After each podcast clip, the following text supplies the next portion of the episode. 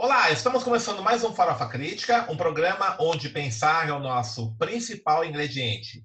A cada programa, intelectuais, ativistas, artistas e outros arteiros comentam sobre temas contemporâneos. Farofa Crítica é uma produção do CELAC em parceria com o Departamento de Jornalismo e Divulgação da ECA USP e apoio do Instituto de Estudos Avançados, o IEA da USP.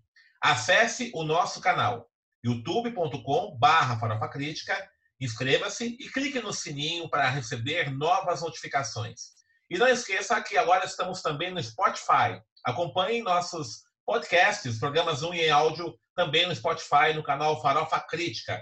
Todos os programas, desde o primeiro até o último, estão todos disponíveis no Spotify. Avise os amigos, familiares e chame-os também para inscreverem-se no canal Farofa Crítica. Acompanhe também as novidades na nossa página no Facebook.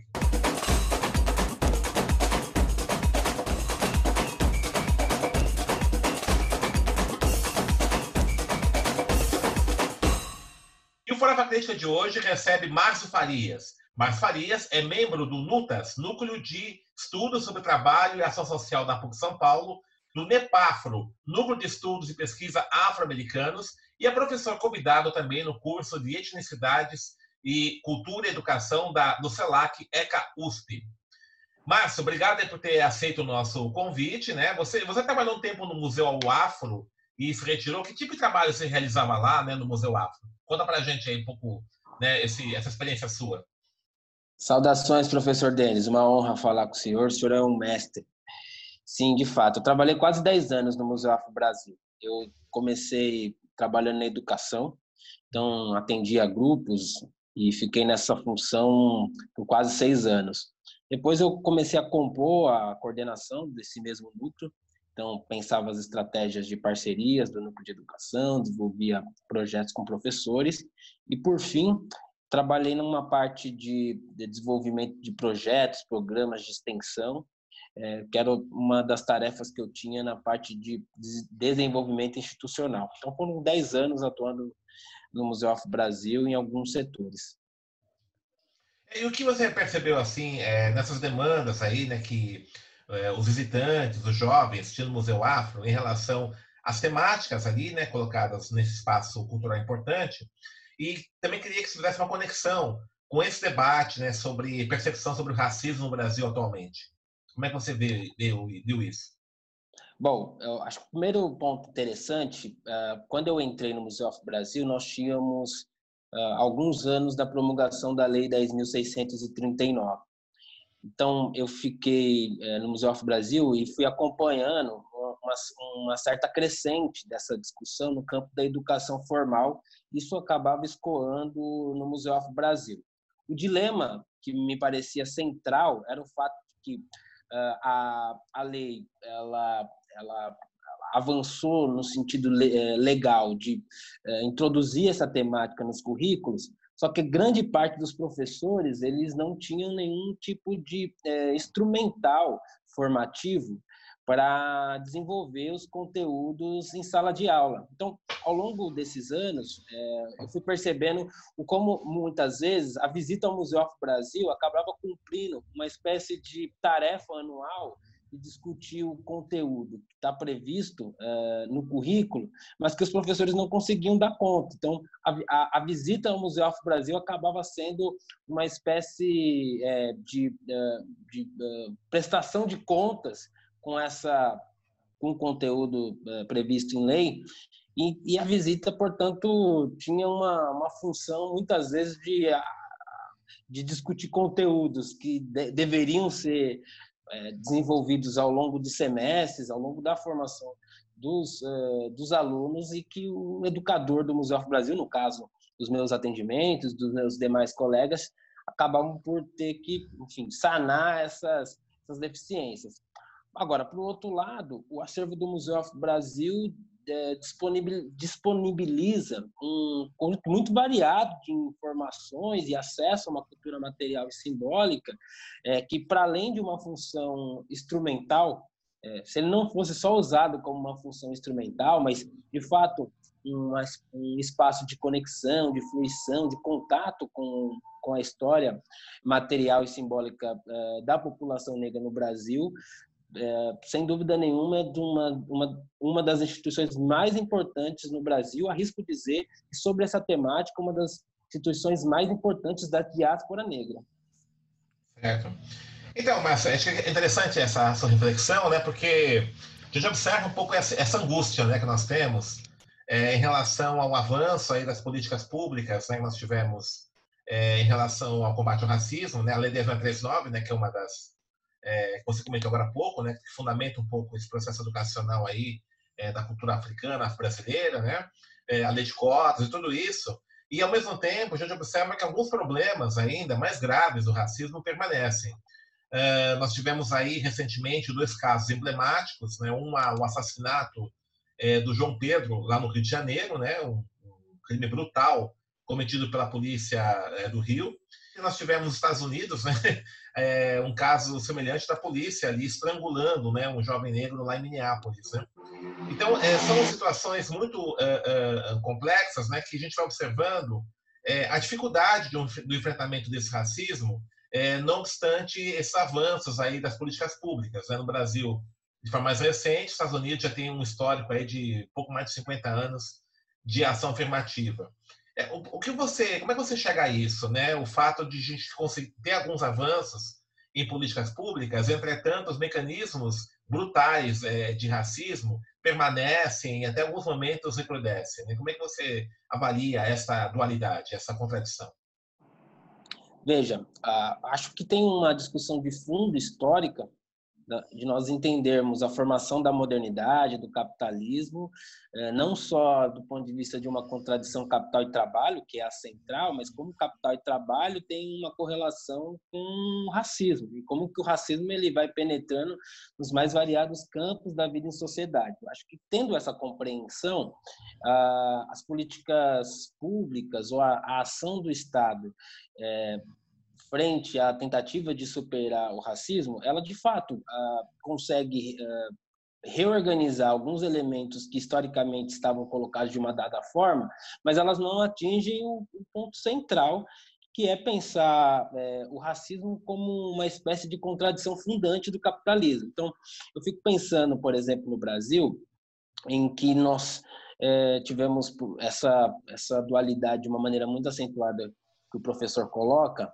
no que diz respeito ao, ao, ao avanço legal, a mais do que isso, uma certa possibilidade de circulação a partir da valorização do salário mínimo e de outras políticas de transferências de rendas, somado a essas políticas públicas, e que nós tínhamos que, ao mesmo tempo, conviver com o fenômeno do avanço da violência do Estado por meio da polícia e de outros instrumentos eh, existentes. É, era, é, eu, eu, sou formado em psicologia e nós é, acompanhamos nessa área um desdobramento significativo de um adoecimento psíquico de pessoas que, em certa medida, tiveram condições de circular. Uh, eu venho debatendo que a gente não chegou a criar uma grande classe média como se existiu nos Estados Unidos da década de 80, 90, ainda que nós tivemos, de fato, uh, algum tipo de melhoria das condições concretas de vida, não se formou uma margem grande de uma classe média no Brasil. Nós tivemos foi uma margem que circulou é, é, em pontos historicamente é, que a população negra nunca teve acesso.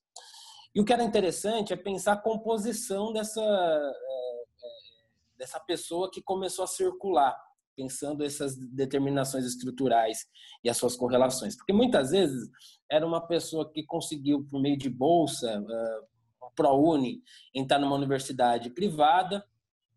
Aí, eh, por outros tipos de políticas, ela trabalhava numa empresa e conseguiu uh, algum tipo de ascensão nessa empresa e chegou a cargos de gerência. Então, ela conseguia, pessoalmente, pelo seu salário, algum tipo de circulação. Mas ela pertencia, na, mesma família, uh, você tinha um irmão preso, um primo que foi assassinado, uma outra irmã com três, quatro filhos, e eu não estou fazendo uma análise moral da, dessa circunstância, estou fazendo uma descrição do fenômeno. É, então, essa pessoa que tinha, portanto, essa, é, essa mobilidade, ela tinha que lidar com, na sua família, não é uma abstração, um fenômeno estrutural, ela tinha que lidar na sua própria família com essas, com essas fraturas da formação histórica nacional. Então, havia e eu acho que uh, setores do movimento negro se distanciaram de discussões estruturais e que não legou, portanto, para essas pessoas que eh, conseguiram algum tipo de ascensão, instrumental, eh, palavras, signos, para conseguir entender melhor o que estava acontecendo, né? contribuições porque, críticas. E, e, por que você acha que houve esse afastamento dessa, desse debate estrutural? Né? Você acha que é uma certa ilusão das possibilidades de transformação no capitalismo? Acho que em, há um, uma, uma, de um lado, uma, uma ascensão do que nós chamamos dos estudos pós-modernos. Eu, estudos pós-modernos diz muito, mas não diz nada, é uma espécie de espírito do tempo. Mas ah, há uma certa, ah, um, um certo avanço de de, de, um conjunto de estudos que, ao longo da década de 60, 70, nos Estados Unidos, na Europa, sobretudo na França, é, produzidos por uma classe média, é, foram se distanciando de temas centrais. Esses debates, por outro lado, eles colocaram o tema do racismo e outras violências e outras opressões e, outras, e outros tipos de desigualdade no cerne da agenda. Então, era audível um pouco desse, desse dessas produções e elas acabaram, de fato, uh, penetrando entre a intelectualidade uh, que emergiu nesse período, a intelectualidade negra, e acabou também forjando um discurso no movimento social. Essa intelectualidade negra que teve acesso a essa discussão, não pode esquecer que nós tivemos uh, as, os bolsistas da Ford, por exemplo, que foram é, é, intelectuais, tiveram possibilidade de fazer pós-graduação, muitos fizeram intercâmbio em outras universidades e tiveram contato com muitas, muitas teorias, mas também tiveram contato com essas, essas perspectivas teóricas. Não só eles, né? uma série de produção que se que, que desdobrou na, é, no pensamento crítico nos últimos tempos e que foi se distanciando de discussões estruturais. Então, nós tivemos, por exemplo, que na, na última década, fazer uma espécie de reabilitação de autores que deveriam ser nossos, nossas leituras de cabeceira. Clóvis Moura, é, o, uma parte do Florestan que todo mundo é, negligenciou, uh, Jacob Gorender. Então, uma série de intelectuais potentes é, para nós entendermos a nossa realidade foram deixados de lado e se avançou em discussões que estavam distantes da uma perspectiva estrutural. Acho que esse é um aspecto importante, porque isso foi absorvido pelo movimento social e a gente percebeu que esse movimento social, que era quem, quem em alguma medida tocava essas discussões, é, não, é, não percebeu que Estado, políticas públicas, são instrumentos que são contingências históricas, eles não são necessariamente possibilidade de transformações radicais. A gente confundiu processos de transformações radicais com contingências históricas. Eu acho que ali está um, esse é um ponto que de uma maneira geral, o movimento social falhou ao não conseguir possibilitar para população negra um, uma, um arcabouço crítico de compreensão da realidade. E isso desdobrou em problemas estruturais. Então, a gente não conseguia. O professor vai lembrar que até 2010, 2011, é, eu pertencia, na época, ao Círculo Palmarino e o senhor ajudava a gente a formular teoricamente alguns debates, e quanto que o debate da faxina étnica, a gente é, no Círculo Palmarino, a gente teve muita dificuldade de fazer essa discussão com os setores do movimento negro porque uh, eu lembro que em 2010, 2011, 2012, pautas culturais, como de figuras importantes que a gente hum, reverencia, mas ao invés de discutir genocídio, nós gostaríamos, nós estávamos discutindo centenários de artistas, e isso uh, afligindo grande parte da população negra. A população negra, de forma geral, uh, viveu certos dilemas. E esses dilemas se refletiram num, num, num certo, num certo avanço do conservadorismo uh, no seio da população de forma geral e no seio da população negra. Eles precisavam de respostas para algumas contingências da vida e, em certa medida, esse setor capturou é, essa dimensão mais imediata e deu respostas. São respostas que a gente sabe são populistas, contingentes, mas conseguiram é, capturar dimensões do cotidiano. Violência, é, a pobreza que também se, é, que se apresentava, né? o consumo exacerbado começou a levar um endividamento das famílias. As famílias negras começaram a se endividar. Então, todos esses fenômenos que a gente foi se distanciando, é, o problema é muito menos eles emergirem da forma como ele emergiu, mas eles emergirem como surpresa. Porque nós estávamos negligenciando essas discussões em detrimento de, de discussões estruturais. Então, é um cenário complexo, professor. A gente tem desafios que não são fáceis agora de é, pensar. Não é só ir fazer trabalho de base, né? O que, que a gente vai conversar com, com essa população? É, é coisa interessante estar colocando agora, né? Por exemplo, nós estamos aí no meio de uma pandemia, né? Uma situação muito complicada. É, tá tendo um avanço aí do coronavírus às periferias, né? muita gente morrendo e tal. E no, né, nessa, nesse, no bojo dessa situação, está é, observando um pouco nas redes sociais é, essa uh, discussão, a discussão sobre o Big Brother Brasil, isso em abril, né? Do Babu, da Telma, né? E pessoas militantes do movimento negro, né? É, que é um pouco isso, né? Para essa grande preocupação, né? Quem ia vencer o Big Brother Brasil, é, até uma discussão até, até bizarra, quem é mais negro, Babu ou Thelma, né? Vou até esse, esse debate. Isso é produto desse, disso que você está colocando agora, né? De um deslocamento do debate para essa questão da visibilidade midiática, da celebridade, da busca de uma celebridade, tudo isso?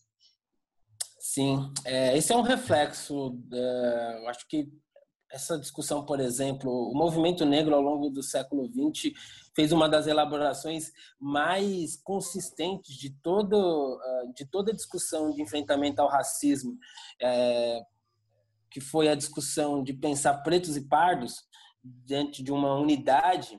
E um dos reflexos é, do rebaixamento teórico contemporâneo é, da discussão sobre relações raciais é uma divisão em torno dessa discussão.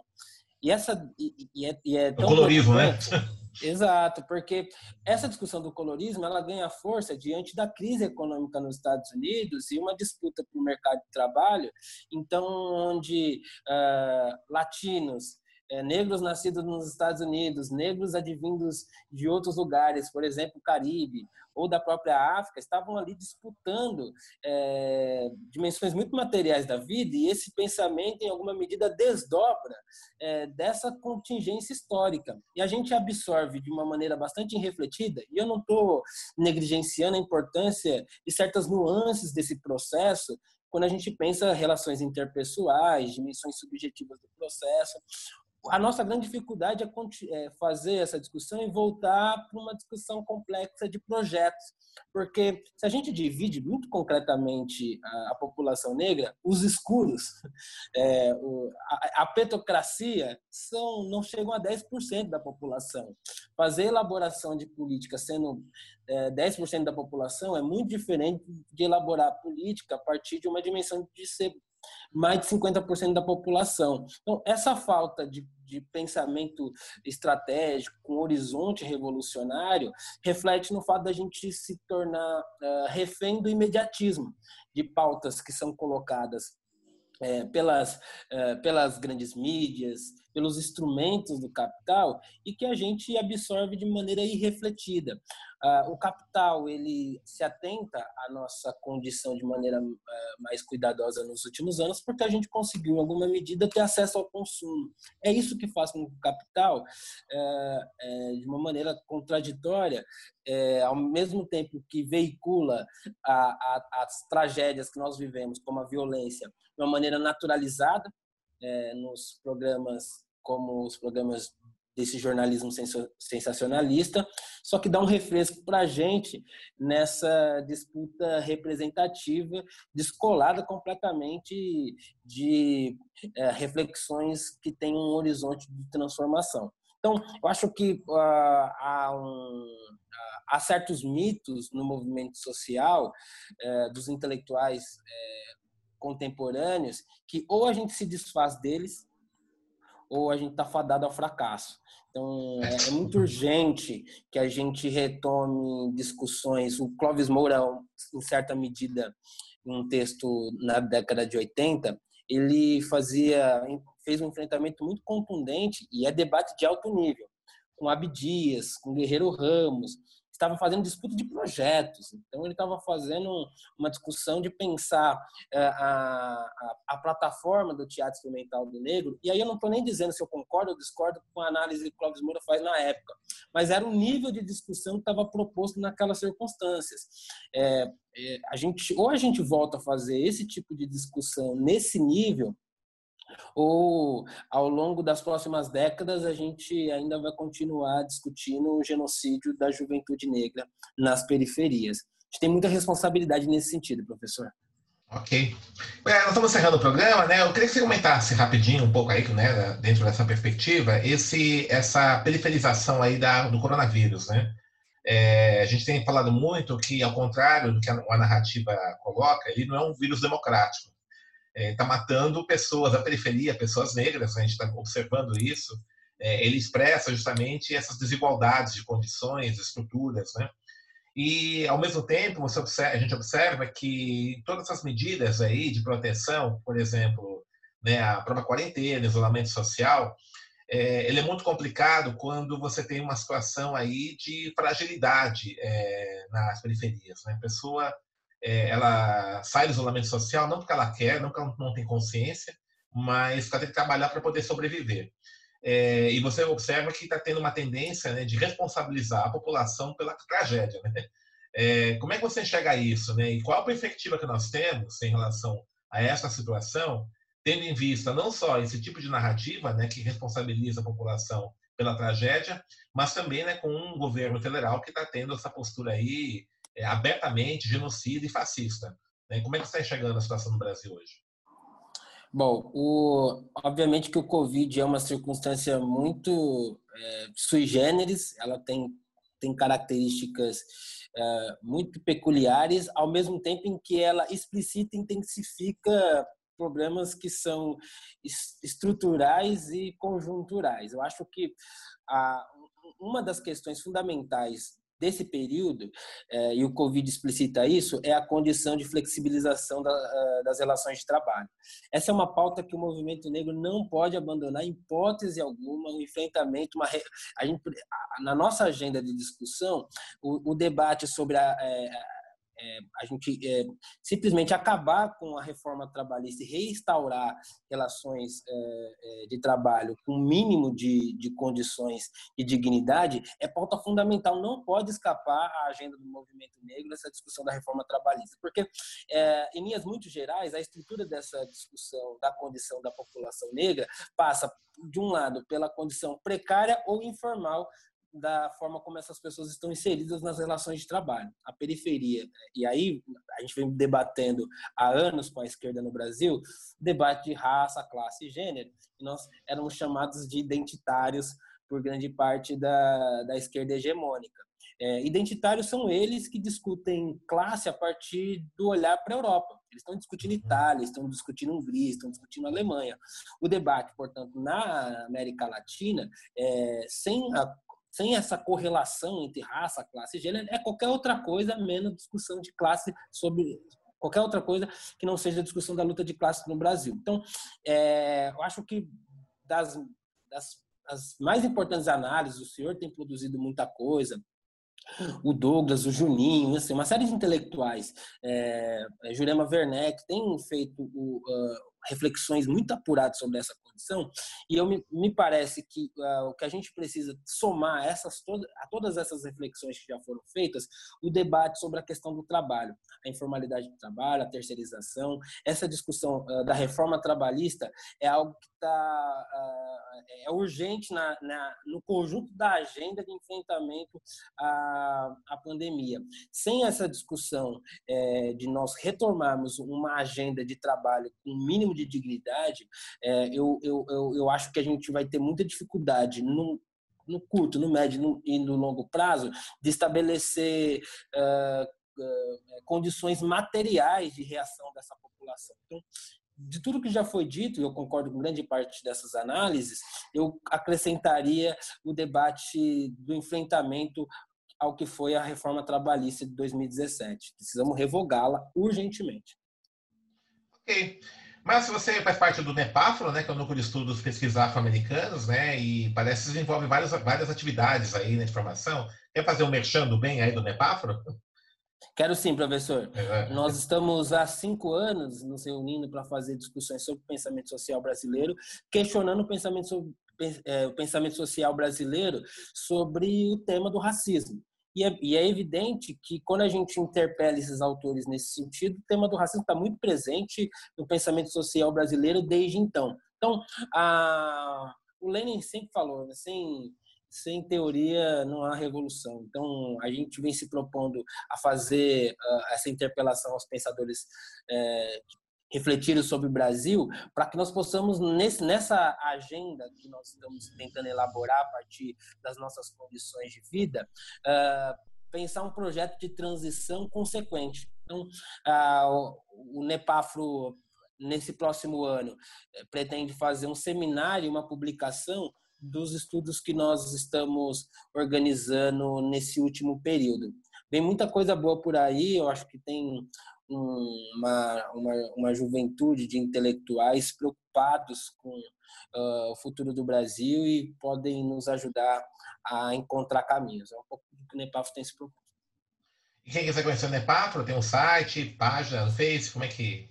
Sim, contato com vocês? o Nepafro está o Nepaf está conectado, ele está nas redes sociais. Tem Facebook, tem o Instagram do Nepaf, é só pôr Nepaf e seguir, e também tem um site. Nesse, nesses espaços são divulgados os textos, vídeos, reflexões desse, desse grupo e também as atividades e publicações. Qual, é o endereço do site? Nepaf.com? Isso, nepaf.com na internet e também na, no, no Facebook é Nepafro, é só colocar no Facebook Nepafro que já vem a página, no Instagram okay. também. Ok. Então, Márcio, obrigado pela sua disposição de atender a gente aqui na, na entrevista, né? E está convidado para outras vezes, né? E vamos ver se quando acabar a quarentena, a gente faz uma entrevista presencial, que é mais legal, né? Sempre, professor. Sempre é, bom é. estar contigo. O senhor é meu mestre. Obrigado, eu Até agradeço a sua presença aí. Até a próxima. Tchau, tchau. Então, estamos encerrando mais um Farofa Crítica, que hoje conversou com o professor Márcio Farias, que é da PUC São Paulo, do Nepafro, e professor convidado do CELAC. É, acesse o nosso canal, youtube.com barra Crítica, inscreva-se e clique no sininho para receber notificações de novos programas. E também acesse ao nosso canal no Spotify para ver os nossos podcasts com os programas já gravados.